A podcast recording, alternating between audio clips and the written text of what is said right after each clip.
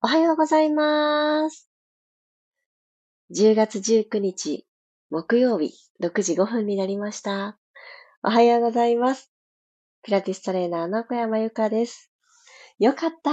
今日は起きれました。昨日の、あの、二度寝からの寝坊、それを、あの、わかります。私もそうですっていうコメント、メッセージ、いくつかいただいて、で、中にはですね、今やりたいことがいっぱいありすぎて、もう全然早くも寝られないし、もう夜遅くまで起きて取り組んじゃってますってね、あの、メッセージをくださった方もおられて、ああ、なんかすごい似てるって、私もそんな感じだって、あの、すごく思っています。で、私は昨日、あ絶対に明日は寝坊しないぞって決めたにもかかわらず、昨日もですね、夜遅くまで、どうしても今やりたい、今やっておきたいって思うことを、なんか根詰めていたら、なんかすごい時間まで起きていたんですけれども、もうこれはあれですね、夜は、早く寝ることができない時もありますよね。もう起きる時間を決めちゃうっていうのも一つ手だし、まあ、1年間365日あれば、そういう集中したい、いろいろやりたいみたいな月が一月ぐらいあっても仕方ないし、もう今月どうしたって動けませんみたいな感じで起きれない月があっても仕方ないなって、そんなこともなんか思ったりしています。そしてね、すごくすごく寒いじゃないですか。体調はいかがですか皆さん。今体調ほんと崩しやすいと思います。喉とかね、あとは乾燥とか、そして周りでも病気がちょっと流行っていたりとか、くれぐれも今日の体調を自分自身に聞いてあげて、起きたし、参加するぞだけじゃなく、今日ちょっと休もうかなって思ったら、休んで寝る前とか日中とかのアーカイブをぜひぜひやってみてください。私は昨日ですね、思い立って、もうほんと自分自身のことを思いつきまだなって思ったんですけど、なんと私昨日、YouTube ライブっていうのをデビューしてみました。ものすごい急だなって思ったんですけど、昨日は私、12時半から、お昼の12時半から、ミルームのライブレッスンをしようと、あの、決めておりまして、で、それに向かって、まあ、準備をしていたんですね。で、なんか、急にですよ。12時に、あ、YouTube ライブっていうのも、なんか同時接続ってやつをやってみようかな。きっかけは、えー、ビルームライブって縦の画面で映す、あの、インスタグラムのリールみたいな感じなんですね。画角として。だけれど、まあ、横になったり、仰向けになったりとかいろいろで、マット全体を映すのにちょっと私も苦戦していて、ライブ中に。ものすごく遠くにカメラを置いて、なんかこう、天井とか、床とか、上下の余白をものすごく使いながら、こうマット全体を映したりとか、そんな感じだったので、私が豆粒状みたいな時もあったりしまして、どうしたらいいかなって思っていて、あ、YouTube って横画角だよねってなんか思った時があって、申請だけしといたんです。そのライブができるようにするには、あの、いつでもできなくって、なんか一回審査みたいな申請をするんですよね。YouTube さんの方に。それだけ済ませておいたんですよ。ちょっと前に。で、もうできますよって、そういえばお知らせ来てたなっていうのを急にね、その30分前に思い出して、やってみようと思って、で皆さんにも公式 LINE で、あと5分後に送やってみますとかって私、メッセージを流させていただいたのに、そのお送りした URL ではですね、うまく私接続できなくって、なのに、なんだろう、初めて何するの？みたいな感じでアクセスしてくださった方が100名超えていたんですね。もう本当にありがとうございます。ゆかさんなんかやるの？みたいな感じで。応援に来てくださった方もいらっしゃいましたよね。なので私は繋がれず、また3回目の正直でやっとこさ繋がることができて、そのアーカイブをですね、あの、こんな感じでした と、あの、皆さんに見ていただけたら、何かお役に立てたらと思って今、アーカイブを載せておりますが、あのー、ちょっとね、わかりました、やり方が。また、ちょっとこれやってみたいと思いますので、また公式 LINE で、いついつやりますってお伝えしますね。ちょっと楽しみに待っててください。新しいことにチャレンジするときに、なんとですね、昨日もですね、あ、今日まだいらっしてないか。あの、マリさんがね、たまたまその3回目の3度目の正直の時に入ってこれて、できてますよーって、聞こえてますよーってね、こう、教えてくださるんですよ。あ、これでいいんですね、って言って。で、これどうやって見たらいいんだろうって、こっちじゃないですかとかってこうね、いろいろね、教えてくださって、まるでこのスタンド FM に切り替えた時のことを思い出しました。いろんな私の初めましての場面で、助けてもらう人が本当にたくさんいるっていうのを改めて感じました。こうした時は初心を思い出して、もう一度ピラストレッチを始めたいなって思います。改めましておはようございます。ともっち、ゆりこさん、くろさん、きよボードさん、ゆずさん、ひろみさん、まきこさん、おはようございます。楽なあぐらの姿勢から始めましょう。呼吸。もしかすると喉の奥とか鼻とかね、詰まって感じて、呼吸難しいなって方もいらっしゃるかもしれません。急がず、慌てず、最初は小さく短くでも構いません。ご自身の体の中に新しいものを取り入れる感覚で、鼻から息を吸い込みます。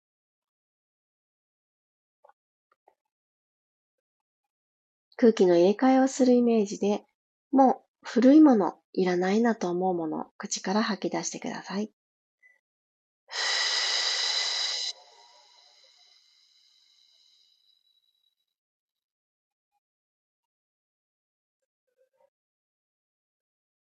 鼻から吸って、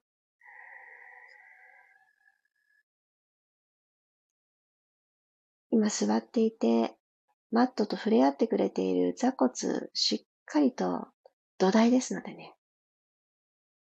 キャッチしといてください。マットをしっかりと。口から吐き切りましょう。つむじをもう1ミリ上に引き上げる感覚で、土台とつむじを遠ざけます。吐いて。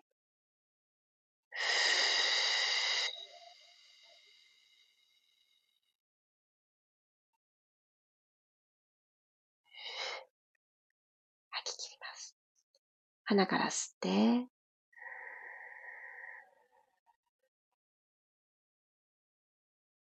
胸がじわーっと大きく広がっていきます。口から吐いて、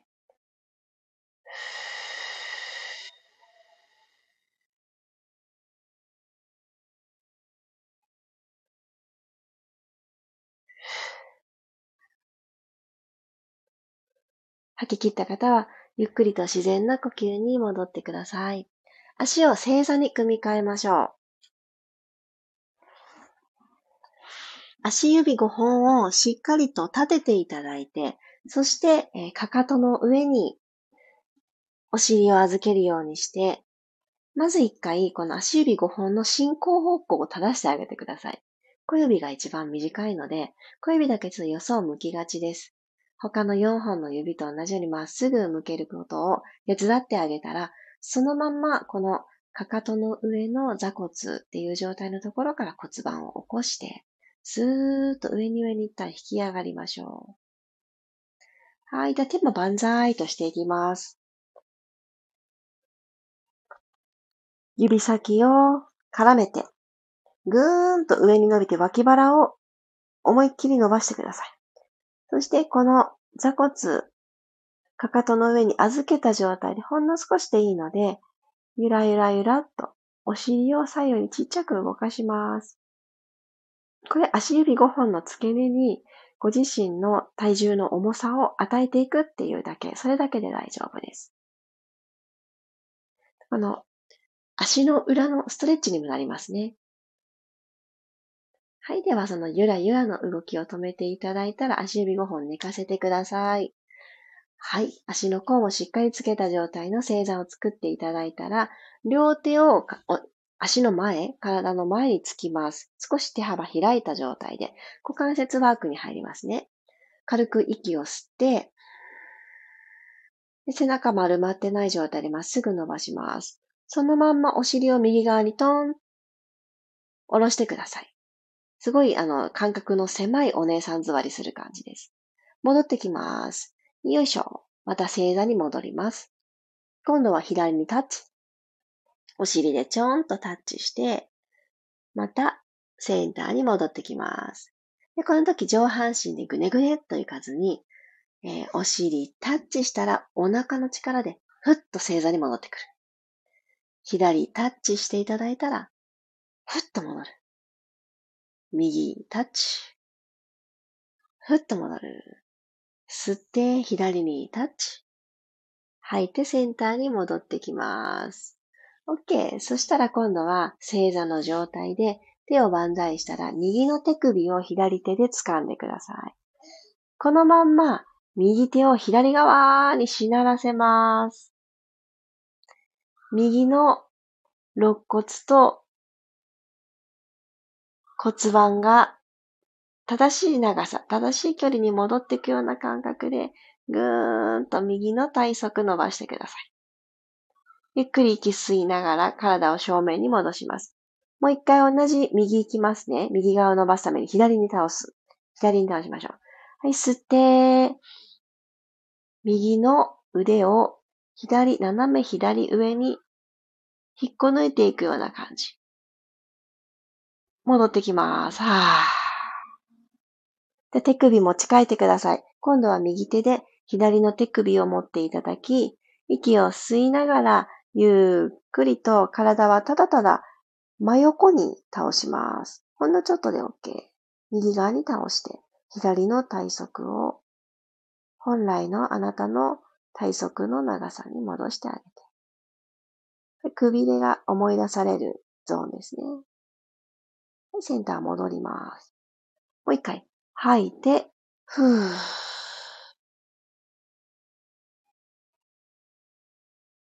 体を右側にしならせて、左の体側ぐぐっと伸ばして。はい、体を真ん中に戻してきたら、えー、また右の手首持ってください。今度最初に行ったお尻を右にちょんと落として、落としたら体を、上半身を左にしならせる。下半身と上半身つないでいきます。吸って真ん中に戻って、はい、今度は左のお尻下ろして、左側にお尻を下ろしたら腕を右側にしならせます。真ん中に戻ります。これ手首じゃなくて親指同士絡めたバージョンでいきましょうか。持ち帰るの大変ですね。親指同士絡めて、えー、手のひら正面向けて。で、お尻を右にストンタッチしたら体は、上半身は左にしなる。吸って真ん中に戻ってくる。吐いて、お尻は左タッチ。上半身を右にしなる。吸って、センター戻る。もう一回ずつ行きましょう。連動させます。お尻、右にタッチ、体は左にしなる。吸って戻ります。お尻は左にタッチ、体は右側にしなります。はい、OK。戻ってきましたか？戻ってきましたか？センター。よし。ではですね、四つ倍に入りましょう。このまま、正座のところからお尻をひょいっと持ち上げて、肩の真下に手首をつき、股関節の真下にお膝が来るように整えてあげます。足幅は、そうですね、えー、お膝2つ分くらい開いていただいて、ドライ安定させましょう。はい。では、背骨の動きにつないでいきます。鼻から息を吸いながら、お尻をまず一つにまとめる感覚で骨盤を後ろに傾けて、ゆっくり背骨を丸めていきます。ふーっと吐きながら、骨盤が床と平行の位置に戻ってきて、胸で前を見ていきましょう。吸いながら丸まって、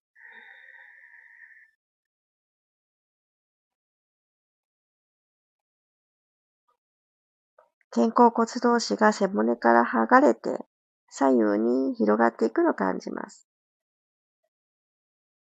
はーっと吐いて、今来た道を戻ってくるような感覚。そして始まりの場所よりも背骨一つ一つの隙間が生まれていて、スーッと体に本当だったら欲しいスペースをご自身の動きで取り戻してあげてください。もう一度、吸いながら丸まって、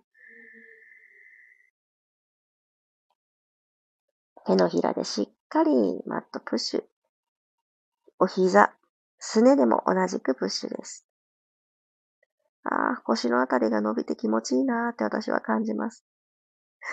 は いくるっと骨盤を返し、胸で前を見たら、左手の下に右手をススッと通して、右の耳をマットにつけに行きましょう。骨盤の位置はセンターに置いたまんまで右に左にとスライドしないようにしていただいたら、右の肩もしっかりマットにつけ、左側に右手をスーッと差し出します。もっと右手長いものだと思って扱ってみてください。すると右の肩甲骨が背骨側からぐぐーっとね、もっともっと剥がれてくると思うんです。で、この剥がれてくる感じもう少しプラスしたいので、左の腕を天井の方、空の方に伸ばしてください。右肩に全体重が乗っからないように、左の指先でもうちょっと引っ張って、引っ張り合いっこしながら、さらに背骨と右の肩甲骨のこの隙間を、ちょっとずつちょっとずつ開きます。息を吸いましょう。口から吐いて、お腹も薄っぺたーとしながら吐き切る。天井に伸ばした左の手を自分の腰に巻きつけるようにして、左の指先を右の太ももの付け根のところに挟みに行ってください。はい、そうすると、今度は左の肩甲骨にもアプローチができると思います。左の肩甲骨は背骨の方に向かってちょっと集まってくる感じですね。このまんま左肘を空に向けるイメージでもう一度吸って、体は縦に伸ばします。縦に伸ばすを最初にやってあげると、この肩甲骨周りももっとセンターに集まったり、剥がれたりっていうのが動きやすくなります。口から吐いて、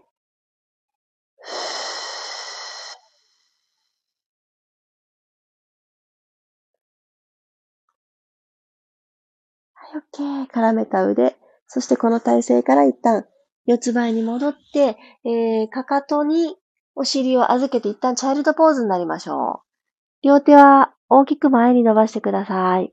あ、右手の方が長く感じる。皆さんどうですか？一呼吸。今ある空気を全部吐き出す意識で。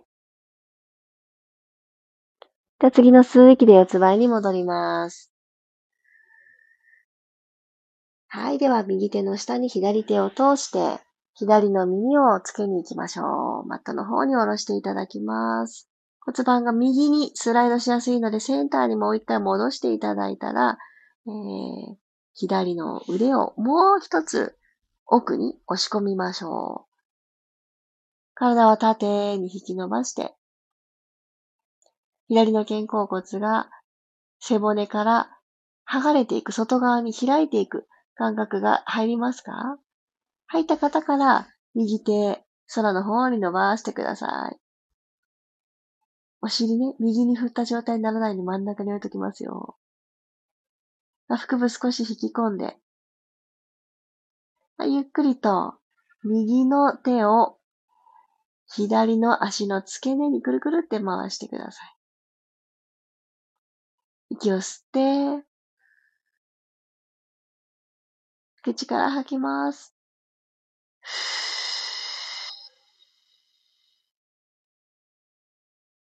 余分な力、上半身の力にこわばり、全部吐く息でほどいて。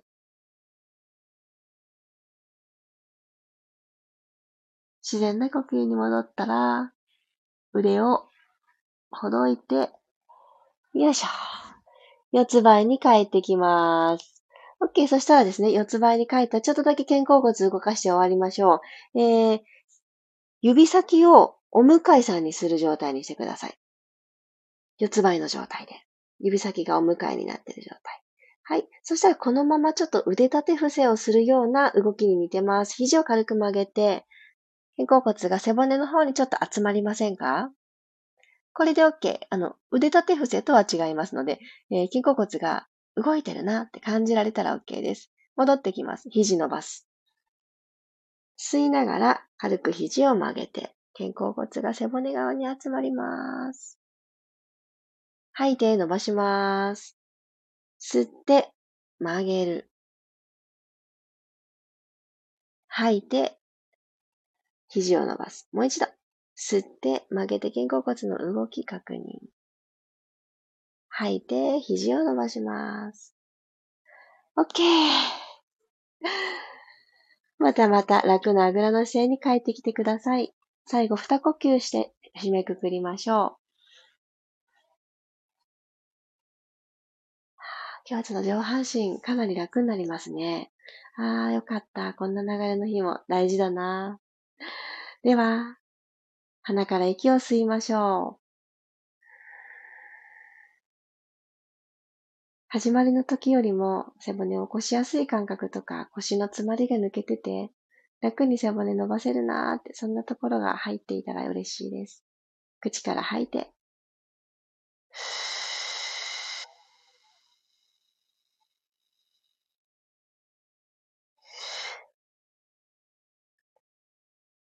もう一度吸って。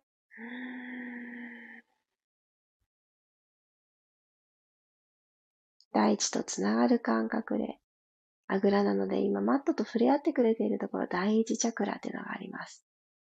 活性化させるイメージで、しっかりそこまで空気パンパンに吸っていきましょう。骨盤底ですね。口から吐きます。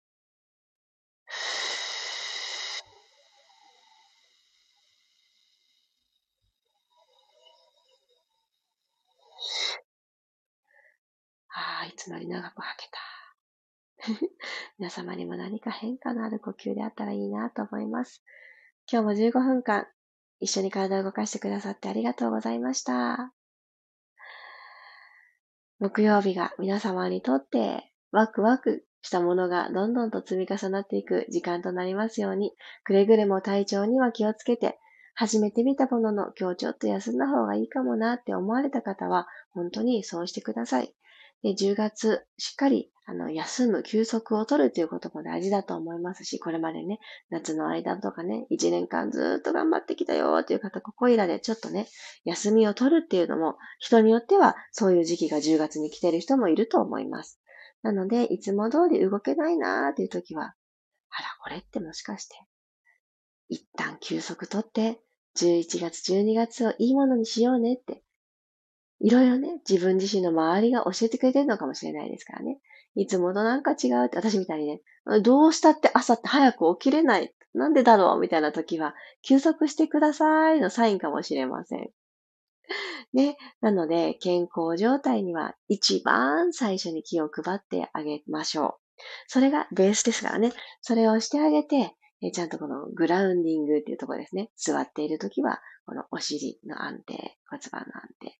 立っているときは足裏の安定っていうところに繋いでいく時間をほんのちょっと5分、10分できる時間を増やしていかれると、体の調子も整い、自分自身のやりたいな、やってみたいなって思うことに対してゴーってね、体ごと、心ごと全部、本当体丸ごとセットになって突き進んでいけると思います。そのための整えをまた明日からもみんなで頑張りましょう。頑張ってはないか。なんかこういうね、ゆるゆる気づいたら整ってたっていうのを私の中では目指したいと思っています。頑張りすぎなくっても、私ここにいられるんだってね、あの、自分で整えることができるんだっていう感覚になっていただきたいなって思っています。改めまして、おはようございます。お、さっちゃん、ゆいさん、まりさん、おはようございます。あ、まりさんね、昨日は YouTube ライブ、初ライブを助けてくれてありがとうございますっていうのを皆さんにね、言ってたんです。冒頭で。何か始まりの時には、必ず私は助けてもらう人が現れるなって思って、本当に一人じゃできないこといっぱいなのに、思いついてね、もう無計画で無鉄砲に動くんですけど、その時に助けてくれる人が本当に必ずいるよなって、すごくね、思います。本当に皆さんいつもありがとう。キヨボードさん、おはようございます。今日の動き、驚くほど整いました。わー、本当ですか？私今日声すごい出てますよね。なんかね、あの、私、あんまりこの名前だけではチャクラというものは知っていたんですけれど、このエネルギーを自分がね、自分として活動していくためには、自分の中にあるエネルギーを何しなくちゃいけないかって、循環巡らせなくちゃいけないんだなっていうことを最近すごくあの知らせてもらうきっかけがあったんです。それでこのチャクラってなんかこう、検索していただくと出るんですけど、第一チャクラ何色、第二チャクラ何色って色がついてるんですよね。こう、どんどん色が変わっていくんですけど、この色、ちょっと意識して過ごすだけでも感覚が変わるよってね、教えていただいて、私はね、今その第一チャクラって赤い色なんですね。で、赤いものをちょっとこのお尻の下に敷いています。あの、赤い座布団とか、なんだろうな。なんか赤いものとかでもいいし、中にはね、その、チャクラの絵そういう画像ですね。あの、検索すると出てくるものとか、印刷して、下敷きみたいにして敷いていただくのもいいそうなんですよ。なのでね、ちょっと私は自分の体がどんな風に変わったかっていうのが一番声でわかるんですね。声がちゃんと通っている、自分らしいトーン、キーで話せているえー、勝手に響いているっていうところが、私の中で一つ目印、バロメーターになります。これは私があの、たまたま経験上、そこにあの、自分で感じるのが得意っていうのもあるんですけど、これみんなそうなんですね。チャクラがこう、開くべきところが開き、そして全部繋がっていると、話すっていうコミュニケーションのところがものすごく楽にスムーズにいきます。なので、なんかうまくいってない人間関係みたいな時にも、声がね、うまく使えないんですね。なので、あの、その原因は何だろうなーっていうのはちょっと気になってる方おられたら、ちょっと最近はね、そういう声と体をつなぐレッスンっていうのもご興味持ってくださる方が増えていて、私も来年度に向けてそういったところ、もともとやりたかったことなんですね。で声とこのピラティスを使った体の整えっていうところをミックスしたものも、あの、多くの方に届けられるようにしたいなーなんて、そんな準備も始めてます。もちろん、屋久島でもやりますよ。楽しみに待っててくださいね。でもその声と体のやつ、グループで皆さんとせーのでやるのは初めてだからな。楽しみだー。あ、ひろみさん、今朝はベッドの上でゆるーくできてよかったです。私もチャクラの学びやりました。あ、そうなんですね。わあ、ひろみさんからも学ばせていただくことがありそう。よろしくお願いします。屋久島楽しみ。マリさん、こういう時には引き寄せられてる気がします。ああ、ほんとマリさん、もう引き寄せてしまいました。私。わからないこといっぱいまた教えていただいた。ありがとうございます。ともっち、今年は気持ちと裏腹に体調面の不具合が多々出てきて、なかなか新しいチャレンジに踏み込めずにいますが、こんな時こそ体を使わずにできるチャレンジ探してみたいと思いました。そうなのよ、ともっち。私もね、あの、動けばなんとかなるとか、行動してなんぼだっていう、結構ね、自分自身体力とかは自信がないんですけど、精神的に運動会系なんです。運動、体育系っていうのか。体育系マインドだったんですね。そういうスポコン精神全然ないのに、ストイックさも実は全然持ち合わせてないのに、そうしないといけないんでしょ？みたいな感じで、もともとその素質は持っていないのに、ちょっと頑張って、ちょっと無理して、だいぶ我慢して、そういう風に生きなきゃいけないんだろうな、みたいな自分の中のよくわからないそうなんでしょ？う、生きるって。みたいなものに縛られてたんですよね。でもね、そうではないんだなっていうのは最近すごく思います。もちろん、場面によっては苦手なことも我慢、ちょっとの我慢をして、やる時もあるかもしれないけれど、人生は我慢しながら進めるものじゃないっていうのをすごく思います。そのためには、えー、自分をちゃんと知ってあげること、何をしてる時に嬉しくって、止まらなくなって、夢中になって時間を忘れるほどやってしまうのか。ここを知ってあげて、で、そのエッセンスをちゃんと自分で自分自身の一日の中に入れる。今日は働く日だから、もう決められた通り職場に行って働いて、もう言われたことをして終わる。でそうじゃないと思うんですよね。もちろんそういうルーティンの中にいながらも自分が楽しくってしょうがないことっていうのを忍ばせてあげる。ちょこっとエッセンスで入れてあげる。それはすごく大事なことだと思うんです。なので、そういうところって何をしてあげたらできるかって、自分は何がしたいの？何が好きなの？そこに気づくことからなんですよね。こうやって一人だと難しくって、私はあのグループセッションの中で気づかせてもらったんですけど、ああ、私ってここだったんだ。私はね、あのー、健康でいたいっていう大きな大きな願いがあるんですけど、それは、えー、自分自身が、えー、キラキラといたいから、すっごいチープなんだけど、もう飾らぬ言葉で言うと、もうキラキラした自分でいたいんですね。キラキラってなんだって思うんですけど、やりたいことに素直に夢中になっていて、何か制限を自分でかけていなくって、お母さんだから、妻だからこうしなきゃいけないよね、とか、子供の頃に我慢をしなさいって私ね、結構言われてたのよ。さっき、この間思い出したんですけど、そういえばそう言われてたなって。で今私大人だから、そんなこと言われてないんだけれども、なんかどっかで我慢をしなくっちゃ、うまく生きていけないってどうも思っていたようで、いや我慢をすることって、それは時に必要だけれども、四六時中とか、生きていく上でつきものではないよっていうことに、えー、最近そういうふうに思うようにして、ちょっとずつちょっとずつ、染みついた我慢を外していってます。すごい今ね、ぼやっとした話になっているんですけど、あの、そういうのあると思うんです。皆さん一人一人。子供の頃のことが結構きっかけだったりします。どんなことを言われて、どんな精神で過ごしているか。でもそれって本当に今必要？って私の場合はね、我慢しないとダメだ。みたいなね、ところがありましたが、そんなことない。うん。あの、もっと解放、自由にやりたいって思ったことを一回、いやでも我慢でしょ。って私はね、そういう風になってたんですよ。でも、なんでってね、今思うんです。誰にも迷惑をかけないで自分の魂に従って解放することができるんならね、誰かに迷惑をかけちゃうことはきっと我慢しなくちゃいけないことかもしれない。人間関係を折り合いつけるためにもね。でもね、そういうことじゃないんだなって最近思ったんです。まず叶えてあげようって。またこの話は長くなっちゃうので別の時間を作ってお話しさせていただきますね。なのでね、ともっち、うん。あの、体をできるチャレンジっていっぱいあると思う。健康になるためにもいっぱいあると思う。私はあると思ってます。なので、それで、ともっち自身がこれだったら私ワクワクの渦の中でできるっていうものが必ずあるから、これ一人一人違うんです。見つけてみてください。見つけよう、見つけたいなって思う気持ちで過ごすだけでも見つかると思います。キューボードさん、チャクラ対策、赤いパンツ履いてる。お、いいですね。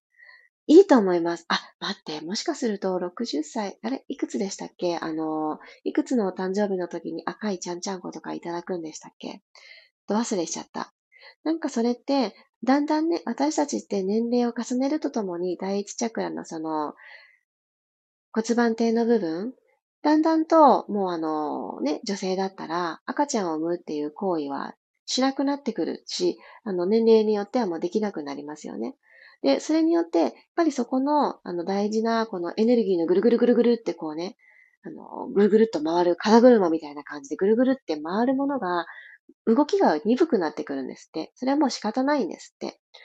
でも、そうしておくと、そこって土台の1番だから、1、2、3、4こう、どんどん積み上がっていく、上に積み上がっていくチャクラさんの、下が回ってなかったらその次回らないんですよね。背骨と一緒。1個肩、ガタってなったら、その上もバランスロードして他の方にガタってなって、で、ガタガタ、ガタ、ガタガタ、とりあえず積んどくみたいな感じになるんですよね。ほんと、骨と一緒だなって思うんですけど。なので、土台のところをちゃんとぐるぐるエネルギー回してあげる。赤いものを身につける。いいのかもしれない。そういうことなのかもしれない。60歳。60。合ってる。よかった。60歳。多分、そういうことなのかなって今ふと思いました。赤い下着ね、あの別に人に見せて歩くわけじゃないから、取り入れやすいですよね。赤い座布団とかね。なんか、すごくいい気がする。やってみましょうなんか私そういうのって、えー、それやってどうなるの？とか思うんですけど、すぐやりたいんですよ。昨日の YouTube ライブみたいな感じで。でも私今ちょっとね、赤いの敷いてるんですけど、今、あぐらの状態でお話しさせていただいてて。で、あぐらをした時に、その、座っている場面と触れ合う部分ですね。骨盤底のところ。はい。そこに当たるように。なので、下着って必ず、あの、包んでくれるからいいですよね。いやーなんかね、私今日いいなっていう感じで自分の声が響いていて、とっても自分のことをいいねって自分で思ってあげられます。ここよね。自分で自分をいいねって思うって、なんかちょっと ナルシストなの？とかって実は最初思ってました。そういう感じなの？って。でもね、それとは違うんですよ。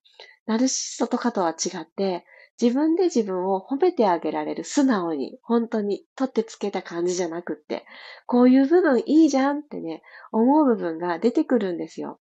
ちょっと時間かかったけど、私。なので、今日から始めてみようかなって方は、今日今すぐにいいねってね、私みたいな感じですぐ思えなくても多分それ普通なんだと思うんです。ちょっと恥ずかしいし、何言ってんのとかいろいろ出てくるんですけどね、自分に対する感情が。でもね、やってみてください。あの、必ず数日先の、数ヶ月先の自分が笑顔になってると思います。そのくらい体の整えと一緒。ちょっとずつちょっとずつ自分にかけてあげる言葉とか考え癖変えていくにはやっぱりちょっとね、時間かかるんです。でも、やり始めないと変わんないですからね。やってみましょう。ゆずさん、今日の、今朝の動き、私の一番悩んでいるところにズドンと来ています。わおリンクしていますね。嬉しい。最近は直感的に自分に必要な動きやほぐしがわかるようになってきてる気がします。おー、素敵自分で癒せるのが目標です。いや、絶対な、癒せます。私たちは自然治癒力っていうのと自己調整機能っていうのがともともとあるんですよ。備わってて。なんかちょっと風邪ひきそうって思ったら体は眠たくなって、早く寝てくださいねっていう風に体にサインを送るんですよね。でもそこを、いやいやいや、勉強毎日夜するって決めたし、やるもんっていうのが逆らった生き方ですね。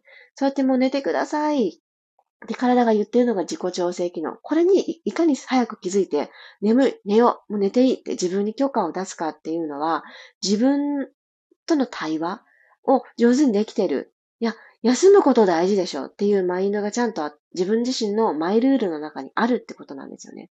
本当大事よ。休むのはすごい大事で、人生をサボってるっていうふうに考えてたんです、昔の私。休むことは悪よ、罪よ、ダメよ、止まってるってね、本当に思ってたんですけれど、今ならこう思います。休むことは、エネルギー満タンに近い自分で動くための充電です。それによって、もっと多くの人に幸せを届けられる。で、私は本当に今そう思います。調子悪くって、もうあとちょっとでガソリンなくなりそうで、もしかしたら止まるかもしれません。止まったらよろしく、みたいな感じで自分を扱っちゃいけないですよ。止まったら周りの人大変。家族です。もうほんと大変。なので、そんなガソリンもうちょっとしかないって分かってるなら、給油してください。給油はガソリンスタンドって止まんないとガソリンつげないですよね。走りながら給油できないんです。なので、止まる、休むが大事私はこの例えがすごくわかりやすくって、あのー、自分自身が、なんか、あと2、3滴で ガソリン終わりますけどみたいな時に、あ、スタンド行かなきゃ、止まんなきゃって思うようにしてます。皆様にも何かヒントになったら嬉しいです。赤のウェア作ってください。いいですね。いや、赤ってね、やっぱりなかなかじゃないですか。私、赤いレギンスをいつだか PR 案件で企業さんからこれ PR してくださいって言って PR 案件をいただいたときに、あの持ってるんですね。でもね、企業さん何か、あの、わけあって、それがね、ちょっとなかなか売れなかったんだと思うんですよ。いや、わかるよ。あの、どうですか？なかなか着れなくないです？勇気いりますよね。イベントの時ですよ。私、赤鬼になる節分には必ずそれ着るんですね。あと、クリスマスシーズンとかね、着たくなるけれど、日常的にね、赤ってさ、しかもこの第一チャクラに合わせたらどうしてもパンツだから、ね、あの、皆さんに見せるスタイルなのか。先ほどね、あのー、キヨさんがおっしゃったみたいに、下着なのかね。赤いウェアね、面白いですね。赤のウェア。ゆいさん、生理痛とか生理不順とかも赤いパンツいいと聞いたことがあります。肌がちゃんと色を反応するらしいですよ。あ、ね、ほんとそうですよね。ゆいさんそうなんだね。肌がちゃんとこう、ぎゅっとね、吸収してくださるんですね。やっぱりね、その、あるんでしょうね。その色を当ててあげるっていうのが大事。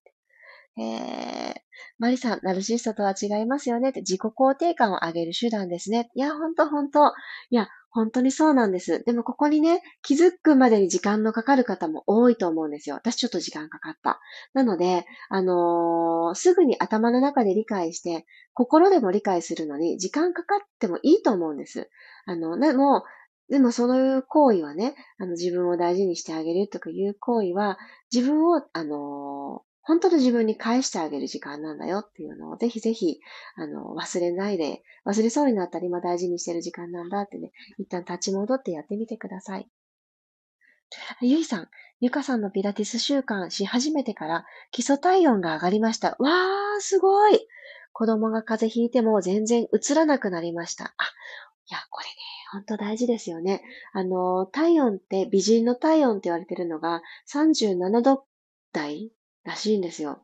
でも37度って普通に考えたら微熱ですよね。ぼーっとしません？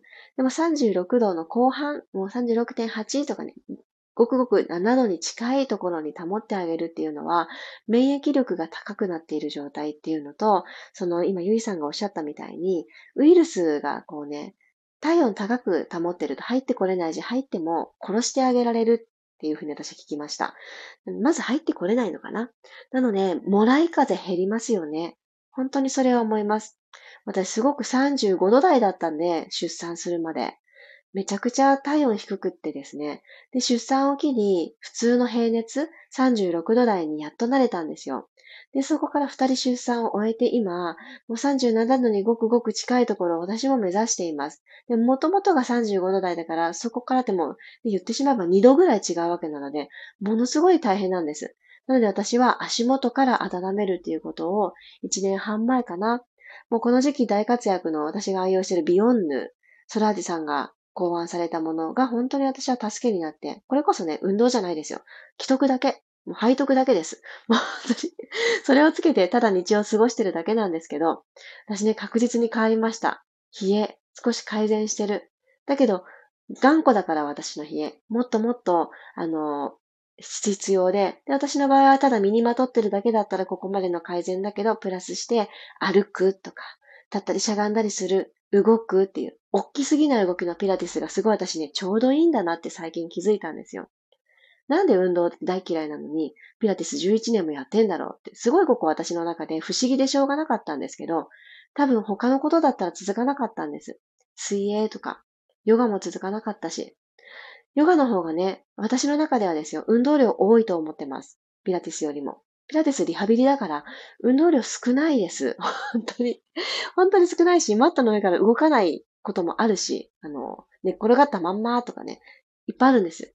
なので、一番運動量が少なくて自分にとって一番ハードルが少なかったリハビリなんだな。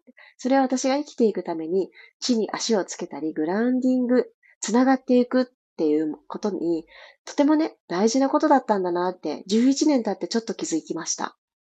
だから、なんかきっかけがあって何かを始めてると思うんです、皆さん。だけど、なんでこれ続いてるんだろうって、よくわからないけど続いてることって、地球で生きていくために必要なんだと思うんです。わあ大きいこと言ってる。地球で生きていくためにね、必要。いやいや、他の惑星じゃ生きれないけどって思うんですけど、あの、ちゃんとマインドも、あの、頭の中だけね、ふわふわふわふわって雲の上に突き抜けていかずに、妄想で終わらせずに、この世で叶えていくためには地球でちゃんとね、地に足つけて生きていかなくちゃいけないんだって最近思うんですよ。今日すごいね、いろんな話してる私。で、体を動かすっていうことはそういうことなんです。ちゃんとつながるってことなの。だから、あの、何でもいいんです。難しくなくていい。皆さん一人一人に合ってる動きってあるんです。私はピラティスがたまたまあったけど、皆さんもしかしたら違うかもしれない。で、ピラティスって全ての基礎だと思ってて。それ基礎にして、ご自身の好きな運動、好きな体の動かす何かにつないでください。お子さんと泥だらけになって遊びたい。だから、基礎のところが必要っていうのとか、めちゃくちゃ納得なんですよね。まあまあ大変ですよね。子供と一緒になって、いろんな体勢になって、時に自分も泥だらけになって、みたいな。ほんといろんな体勢になります。しゃがんだり、這いつくばったり、飛んだりね、跳ねたり。急に走り出したりとか。そういう時にね、ついていけないじゃないですか。私ついていけなかったもん。でも、ピラティスの土台があったから、なんとかね、なんとかついていけたのかななんて、今になって思います。子供がまだちっちゃかった頃のことを振り返ると。なので、皆さんの何か叶えたい、その先にあるものにつなぐための日々のちょっとした運動なんだな。気軽にトライしてみてください。そう、あ、ゆいさん36.8度を保ってます。いいですね。いいですよね、本当に。もうそこの37度台にね、持っていくっていうのは、すごくね、いい取り組みなんですって。特に女性は。冷えはね、大敵です。冬に向けてみんなでね、高めていきましょう。さっちゃん、生理中でして、しかも赤いパンツ履いています。おー、無意識に履いていましたが、いいことだったんですね。そういうことですね。いやー、家族には毎回赤いパンツと我々てますが、いいじゃない、いいじゃない。そこで、あの、家族間のコミュニケーション。あそうだよって、赤ってさーって、こういうことらしいよって今度言えるじゃないですか。そしたら、えー、何言ってんのってね、あの、皆さんね、家族はね、そうなるかもしれないけど、いつかね、響く時が来ると思う。そっかそっかって、色って何でもよくないんだなってね。マリさん、私も体温低かったんですが、体温高くなりました。あ、そうなんですね。体を動かしてよかったと思う瞬間です。大事ですよね。ほんとじーっとしてても高まらないから、何か自分に合う動きを見つけていく。その一つ一つのエッセンスになるように、明日からもいろんなことを伝えていきたいと思います。今日はかなりロングになっちゃって、もうあれかな、赤いの敷いてるからかな、お話が止まんないから止めますね、ここで強制的に。最後までご参加くださった皆様、ありがとうございます。アーカイブトライの皆様も、今日長いなって思いながら最後まで聞いてくださって、ありがとうございます。ではでは、何か伝えなきゃいけないことがあった。あ、そう。あの、昨日インスタライブもさせていただきました。来年度の2月に行う屋久島リトリートについて、公式 LINE でも文字だけでお伝えした状態だったので、私昨日夜な夜なノートにちょっと綴りました。どんな旅なのか、どんな行程なのかっていうのを、あの、ちょっとブログに上げましたので、もしよかったら、あの、気になってくださってる方、そして、ちょっとそんな曖昧な状態なのに申し込んでくださった方、あ、なるほど、1日目こういう感じなのねっていう形で、すいません、ご、後、後からの案内になって、あの、見てみてください。ワークショップのとこだけちょっとあの、資料が間違ってるんですけど、夜光貝を作ります。これね、私が選んだんですけど、惹かれた理由は、磨くっていう工程があるってとこでした。磨こう。黙々と選んだその子。それを磨いてるのは自分自身っていう風に絶対に置き換えられるって思ったんです。勝手に思いついちゃったんです。なので、みんなで夜光貝磨いてピカピカにして持って帰りましょうね。そんな工程もご覧いただけますので、よかったら、えー、深夜の力作、ブログ読んでください。ではでは、今日もいってらっしゃい。また明日6時5分にお会いしましょう。小山由かでした。いってらっしゃい。楽しかったです。ありがとうございます。いってらっしゃい。